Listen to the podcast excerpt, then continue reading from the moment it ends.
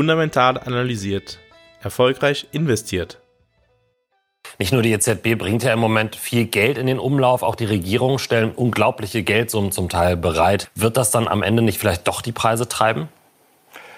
Also ich glaube das nicht. Experten rechnen auch nicht damit. Und selbst die Europäische Zentralbank, die sagt, die kommenden zwei bis drei Jahre dürfen wir uns durchaus auf weiter, eine weiter sehr niedrige Inflationsrate einstellen. Und Ihr hörtet einen Ausschnitt von einem Beitrag der Tagesschau aus dem Jahre 2020, aus dem September 2020, welcher sich mit der Frage beschäftigte, warum trotz lockerer Geldpolitik die Inflation ausbleiben würde. Der Experte ging nicht davon aus, dass es in den nächsten Jahren zu einer höheren Inflation kommen würde und bezog sich damit auch auf andere Experten und selbst die ZB sei er doch der Meinung, dass die Inflation für die nächsten zwei, drei Jahre nicht wiederkommen werde. Hm, wie man sich täuschen kann. Keine anderthalb Jahre später, die Inflation in der Eurozone hat einen Wert von 5,8 Prozent erreicht. Die EZB hat zwar in der Zwischenzeit ihr Inflationsziel angepasst, es etwas gelockert, aber trotzdem sind 5,8 Prozent weit über dem Ziel der EZB, was die Inflation angeht. Heute sprechen wir über Inflation. Ihr habt es schon gemerkt. Inflation bei 5,8 Prozent. Benzinpreise bei 2,25 Euro und ein Euro bei unter 1,10 US-Dollar. Gründe genug, mal ganz grundsätzlich über Zentralbankpolitik nachzudenken. Beginnen wir einmal mit der momentan wohl ersichtlichsten Form der Inflation. Die Inflation, die wir jeden Tag sehen, wenn wir in der Stadt unterwegs sind, wenn wir an einer Tankstelle vorbeikommen, wir schauen auf die Spritpreise und sehen eine Entwicklung bei diesen und diese geht stramm nach oben. Die Spritpreise erreichen Höchststände von über zwei Euro, von über zwei Euro. Wieso ist das so? Am naheliegendsten ist natürlich eine Erklärung über die Ölpreise. Ölpreise sind in den letzten Jahren und vor allem in den letzten Monaten massiv gestiegen. Das hängt zuletzt auch besonders stark mit dem Überfall Russlands auf die Ukraine zusammen. Allerdings erklären die hohen Ölpreise alleine nicht den hohen Spritpreis, den wir an der Tankstelle sehen. Die Ölpreise sind zwar hoch, allerdings waren sie schon einmal viel höher. Vergleichen wir einmal die Zahlen, die Spritpreise aus dem Jahre 2008, aus dem Juli 2008, zu dem Zeitpunkt, wo die Ölpreise bei über 147 US-Dollar lagen mit den Spritpreisen, die wir heute sehen. Im Jahre 2008 beim Ölpreis von 147,16 lag der durchschnittliche Spritpreis bei ungefähr 1,50 bis 1,58 Euro pro Liter Superbenzin. Am vergangenen Donnerstag lag der Ölpreis der Sorte WTI bei 107 US-Dollar. Der Spritpreis hingegen betrug 2,27 Euro. Er war also deutlich höher als im Jahre 2008, obwohl der Ölpreis im Jahre 2008 deutlich höher war als jetzt. Wie kann das also sein? Was ist in dieser Zeit passiert? Der naheliegendste Gedanke, den viele jetzt wahrscheinlich haben, ist, dass der Staat höhere Steuern erhebt auf den Sprit, CO2-Steuer eingeführt hat und tatsächlich hat dies einen Effekt. Im Jahre 2008 fielen für einen Liter Superbenzin Steuern in Höhe von circa 90 Cent an. Heute fallen Steuern in der Höhe von 1,11 Euro pro Liter Superbenzin an. Dies hat zwei Gründe. Erstens, die CO2-Steuer wurde eingeführt und zweitens, die Höhe der Mehrwertsteuer hängt von dem Verkaufspreis des Produktes ab. Nun wissen wir aber, dass in US-Dollar gerechnet der Preis für das Produkt Öl niedriger ist als im Jahr 2008. Was ist also passiert? Die Ölpreise werden in US-Dollar gehandelt. Da wir allerdings nicht mit US-Dollar bezahlen, nicht US-Dollar verdienen, sondern in Euro als nationale Währung haben, müssen die Preise in US-Dollar natürlich in Euro umgesetzt werden. Und seit dem Jahre 2008, seit dem Juli 2008, hat es tatsächlich eine Entwicklung des Wechselkurses gegeben, die für jeden Verbraucher in Deutschland, der importierte Güter kauft, negativ ist. Bei den Spritpreisen merkt man es ganz besonders. Lag der Wechselkurs im Juli 2008 noch bei circa 1,60, also man bekam für einen Euro 1 Dollar und 60 Cent, so liegt der Wechselkurs heute bei 1,10. Man bekommt also nur noch für einen Euro einen Dollar und 10 Cent. Der Euro hat also seit dem Juli 2008 um 45 Prozent gegenüber dem US-Dollar abgewertet.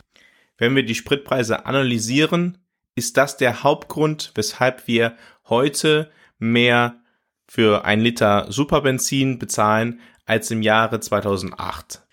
Und es zeigt auch, warum sich eigentlich jeder viel mehr mit der Zentralbankpolitik, mit Geldpolitik beschäftigen sollte, weil es betrifft uns am Ende im täglichen Leben andauernd. Wenn ich ein Apple-Produkt kaufe, welches in den USA 1000 US-Dollar kostet und der Wechselkurs bei 1,50 ist, dann wird das Produkt für mich in Deutschland viel günstiger sein, als wenn der Wechselkurs bei 1,10 ist. Auf der Kehrseite ist es natürlich für Unternehmen im Euroraum viel einfacher, Güter zu produzieren, die für den Export gedacht sind, wenn der Wechselkurs niedrig ist. Stellt euch mal vor, die Produktion eines Autos in Deutschland kostet 20.000 Euro. Der Wechselkurs liegt nun bei 1,50 gegenüber dem US-Dollar. Hieße, in US-Dollar gerechnet betrag, betragen die Herstellungskosten für das Auto 30.000 US-Dollar. Das Unternehmen muss mindestens 30.000 US-Dollar einnehmen, um das Auto gewinnbringend zu verkaufen. Wenn nun aber der Wechselkurs nicht bei 1,50 liegt, sondern bei 1,10, sind die Kosten für das Unternehmen, welches das Auto verkauft, in US-Dollar gerechnet viel geringer und es kann zu einem viel günstigeren Preis das Produkt verkaufen. Und abgewertete Währungen haben tatsächlich noch einen zweiten Vorteil für die heimische Wirtschaft. Der Import von ausländischen Produkten, welche in einer anderen Währung produziert werden, wird teurer. Das heißt, der inländische Konsument kann sich immer weniger ausländische Produkte leisten und greift deshalb viel mehr auf inländische Produkte zurück. De facto geht eine abgewertete Währung mit einem Wohlstandsverlust für den Bürger in dem Land der Währung einher. Und dann gibt es natürlich auch Güter, die gar nicht im Inland produziert werden, wie beispielsweise Öl, also der Sprit, und dementsprechend muss der Preis halt einfach steigen, da es gar keine kurzfristige Alternative gibt. Es gibt darüber hinaus noch ein weiteres Thema, welches bei Deutschen sehr beliebt ist und welches einen sehr starken Zusammenhang mit Wechselkursen hat. Den Urlaub. Fahren wir in die USA und geben dort zum Beispiel 3000 US-Dollar aus für Hotels, für Restaurants, für Freizeitaktivitäten, dann hat uns das bei einem Wechselkurs von 1,60 1875 Euro gekostet. Heute bei einem Wechselkurs von 1,10 Euro würde uns das 2727 Euro kosten. Der Wohlstandsverlust durch eine abgewertete Währung ist also ganz offensichtlich. Höhere Ausgaben für Urlaub und höhere Ausgaben für importierte Güter sind eine Quelle der Inflation und bei einer so starken Entwertung der eigenen Währung besonders massiv. Es gibt allerdings auch den umgekehrten Fall. Schaut man mal in die Schweiz. Dort ist die Währung der Schweizer Franken so stark gestiegen, dass die Zentralbank sogar angefangen hat, die Aufwertung der eigenen Währung zu begrenzen, weil sie Sorge hatte, dass eine immer weitere Aufwertung der eigenen Währung dazu führen würde, dass die eigene Wirtschaft Probleme bekommen würde. Aber wenn Schweizer in den Urlaub fahren, können sie sich mit ihrem Schweizer Franken gewöhnlich recht viel leisten. Das Preisniveau ist für sie im Ausland deutlich niedriger und das sieht man ja auch schon an der Grenze zu Deutschland, dass viele Schweizer aus der Schweiz rüberfahren nach Deutschland, um in Deutschland einzukaufen, weil es schlicht günstiger für sie ist, weil die eigene Währung sich stärker entwickelt hat als der Euro. Nun, was stärkt die eigene Währung und was führt zu einer schwächeren eigenen Währung? Auf vier verschiedene mögliche Gründe für die Aufwertung der eigenen Währung möchte ich jetzt nachfolgend eingehen. Erstens. Ein höheres Zinsniveau im eigenen Land stärkt die eigene Währung. Das heißt, wenn die Zinsen in, im Euroraum höher sind als im US-Dollar-Raum, wird es attraktiver, Geld in Euro zu halten. Zweitens. Ein höheres Inflationsniveau führt zu einer Abwertung der Währung gegenüber einer anderen Währung. Wenn also die Inflation in, im Euroraum höher ist als in den USA, stärkt das den US-Dollar und schwächt den Euro. Drittens. Auch die Entwicklung der verschiedenen Volkswirtschaften hat wesentlichen Einfluss auf die Entwicklung der Währungen. Insbesondere wenn es einen starken Leistungsbilanzüberschuss gibt, führt dies zu einer Stärkung der eigenen Währung. Was ist die Leistungsbilanz? Die Leistungsbilanz besteht aus drei Teilen. Einmal aus der Handelsbilanz, die Exporte und Importe gegeneinander stellt. Das Saldo der Handelsbilanz ist dann positiv, wenn die Exporte größer sind als die Importe. Der zweite Teil der Leistungsbilanz ist die Dienstleistungsbilanz. Das Saldo der Dienstleistungen ist der Unterschied zwischen den Dienstleistungen, die aus dem Inland für das Ausland erbracht werden und der Dienstleistung, die das Inland aus dem Ausland bezieht. Und der dritte Teil der Leistungsbilanz ist das Erwerbseinkommen und das Vermögenseinkommen von Inländern aus dem Ausland gegenüber dem Erwerbs- und Vermögenseinkommen von Ausländern gegenüber dem Inland. Wenn also diese Leistungsbilanz positiv ist, führt das dazu, dass das Inland Devisen aus dem Ausland bezieht. Und diese werden gewöhnlich dann in die nationale Währung umgewandelt und stärken somit die eigene Währung, was zu einer Aufwertung der Währung führt. Dazu ein kleines Beispiel. Ich besitze Apple-Aktien. Apple bezahlt eine Dividende. Diese Dividende wird in US-Dollar ausgezahlt. Mit US-Dollar kann ich allerdings in Deutschland wenig anfangen. Dementsprechend wandle ich diese US-Dollar in Euro um und dies führt dazu, dass die Nachfrage nach Euro steigt und dementsprechend auch der Kurs des Euros. Eine vierte Möglichkeit für die Auf- oder Abwertung einer Währung besteht im Devisenmarkt Interventionen der Zentralbank. Ich hatte es ja eben schon einmal bezüglich der Schweizer Zentralbank angesprochen. Diese hat angefangen, ich glaube es war im Jahre 2015, den Euro oder andere Währungen zu kaufen mit Schweizer Franken, um den Schweizer Franken nicht immer stärker werden zu lassen, weil sie Sorge um die eigene Wirtschaft hatten. Umgekehrtes hat beispielsweise die türkische Zentralbank im letzten Jahr im Zuge der immer stärkeren Abwertung der eigenen Währung getan und hat angefangen, die türkische Währung zu stärken, indem sie ausländische Währungen verkauft hat. Zentralbanken halten gewöhnlich Währungsreserven, beispielsweise in US-Dollar oder in Euro oder in Yuan, um sich eine gewisse Flexibilität zu ermöglichen und im Krisenfall dann zu intervenieren. Diese Währungsreserven werden dann im Zweifelsfall eingesetzt, um die heimische Währung zu stärken. Vor allem Inflation, Zinssatz und Wachstum spielen eine große Rolle. Und schauen wir nun einmal auf die Entwicklung dieser drei Kennziffern seit dem Jahre 2008 und versuchen zu verstehen, wie es passieren konnte, dass der Euro so massiv gegenüber dem US-Dollar abgewertet hat. Fangen wir mit den Zinsen an.